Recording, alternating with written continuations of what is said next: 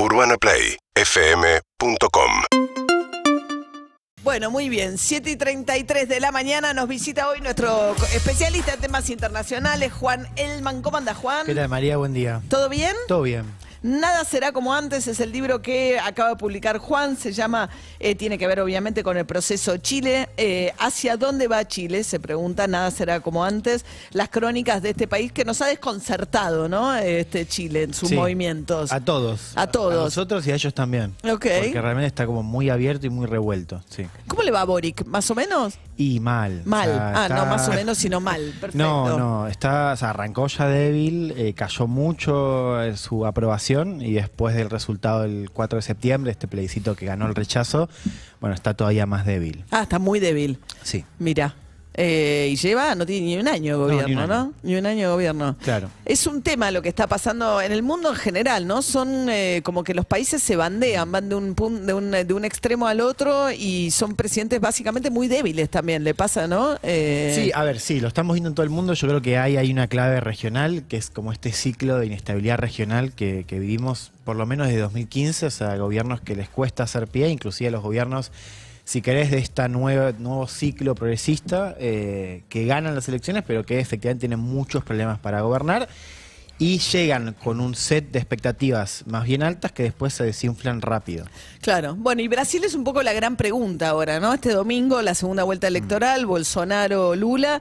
¿Hacia dónde va Brasil en este contexto? Es como, y sobre todo, igual, Lula, digamos, Bolsonaro ya no es un fenómeno pasajero ni una excepción del sistema, es alguien que ha armado una fuerza política que ya tiene mayoría en la Cámara de Diputados y en el Senado, o sea que gane o pierde la elección el domingo, va a seguir siendo una fuerza importante en Brasil. Sí, bueno, eso es un poco el dato de la primera vuelta, ¿no? Es un bolsonarismo que crece a nivel de votos presidenciales, pero también en el Congreso y en gobernaciones importantes, ¿no? Vamos a ver qué pasa en San Pablo, donde se juega un aliado de Bolsonaro, también la posibilidad de ganar este domingo en una elección que, bueno, ha cambiado mucho respecto a lo que fue la primera vuelta. O sea, nosotros veníamos con semanas donde pensábamos que en cualquier caso de segunda vuelta el resultado iba a ser un poco más estrecho, pero que iba a estar seguro para Lula. Hoy lo que tenemos es una elección abierta. Eh, si querés, con esta semana, quizás la mejor semana para la campaña de Lula, en sentido de que las encuestas están dando, si querés, una detención de la subida de Bolsonaro. O sea, Bolsonaro semana a semana venía subiendo en las encuestas, ahora se detuvo. Algunas inclusive le dan mejor a Lula esta semana, pero la verdad es que nadie del PT se quiere confiar ¿no? respecto a un triunfo en el domingo. Claro.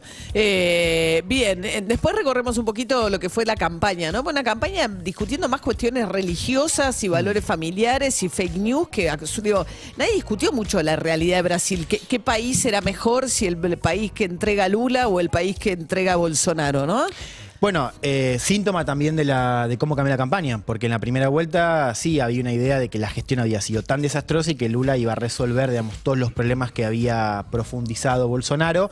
Esta campaña vimos a un Lula intentando moderarse o intentando captar votos evangélicos, como decís vos. Ayer sacó una carta hablando de responsabilidad fiscal y social, digamos, un poco un guiño al establishment, eh, jugando un poco también el terreno de Bolsonaro, digamos, ¿no? En parte por esta performance buena que tuvo en la, en la primera vuelta. Eh, y síntoma también de un contexto que aún ganando Lula eh, va a ser muy limitante en términos de gestión. Claro, sí, sí. Ahora es raro, ¿no? Porque uno imagina una oferta electoral de alguien que se ve caprichoso, un poco desequilibrado, promotor del uso de armas, ¿no? De la compra de armas de partes civiles, un discurso bastante machista, un tipo que ha apelado a los militares, ¿no? Eh, Es un tipo de derecha que hemos visto crecer en otras partes del mundo, pero que ya gobernó cuatro años y que sigue teniendo mucho consenso en Brasil. ¿no? Sí, sí, y como decís vos, es- eh, no es pasajero. En ese sentido, eh, si uno mira, yo insisto con esta idea de mirar Sí. cada vez más Estados Unidos, digo, por cómo se reconfiguró el escenario político. O sea, una derecha, en el caso de Trump, dentro de un partido establecido, que es el Partido Republicano, pero que eh, se, se institucionaliza con una base propia que termina ocupando el lugar de la derecha tradicional. En Brasil, con todos los matices y diferencias, pasa algo muy parecido. O sea, hoy no tenés ninguna otra oferta de derecha capaz de competirle a Bolsonaro. No porque no haya líderes, sino porque el electorado está con él. Con él, con sus candidatos en el Congreso, con sus candidatos en las gobernaciones, lo cual te da cuenta de una identidad consolidada. Eh, la pregunta es cómo te parás ante eso. Claro. O sea, hoy Lula tiene un, si querés, un relato electoral, que es una coalición amplia para acumular votos del centro y votos aniliados en contra de Bolsonaro, inclusive votos que quizás son un poco más reticentes a la figura de Lula o el Partido de los Trabajadores, pero es una fórmula electoral, digamos, ¿no? De ahí a la cuestión de, de gobierno. Por eso insisto en Estados Unidos. Estados Unidos, dos años después de la derrota del trumpismo, viene una elección de medio término. Trump sigue siendo protagonista político. Y el partido no encuentra, el Partido Demócrata no encuentra ni una agenda ni un relato De cómo contestar Claro, a vos Trump. fíjate, fíjate la campaña. Sí. Hoy el, el principal punto para movilizar a los demócratas es eh, el tema del aborto. O sea, ¿no? movilizar eh, contra este fallo de la Corte Suprema que anula eh, el derecho al aborto. Es decir, no hay mucha tela para cortar en términos de agenda y relato para seguir gobernando o agilizar y crecer a nivel nacional. Claro, como decir que no saben cómo contestarle a estos fenómenos que, eh, como el Trump o como Bolsonaro en Brasil, no encuentran de, de dónde discutir con ellos. Sí, o, o discutir sí, pero digamos, no, no una manera de, de asentarse y decir, bueno, rompemos, vos decís, bueno, tenés tales problemas de gestión, te tuviste gestión agravada por lo- los cuatro años, digo, en el caso de Estados Unidos de Trump, lo puedes tener de Bolsonaro. No veo una manera eh, de encontrar, bueno, un poco un, un ciclo de estabilidad, digo, que te permita gobernar eh, impulsando una agenda. Eso en América Latina hoy no lo tenemos. Bien, Juan Elman acaba de publicar Nada será como antes, hacia dónde va Chile, una crónica de la, lo- el- bueno, un poco esto que estamos hablando, ¿no? Esta inestabilidad que estamos viviendo en estos tiempos en América Latina.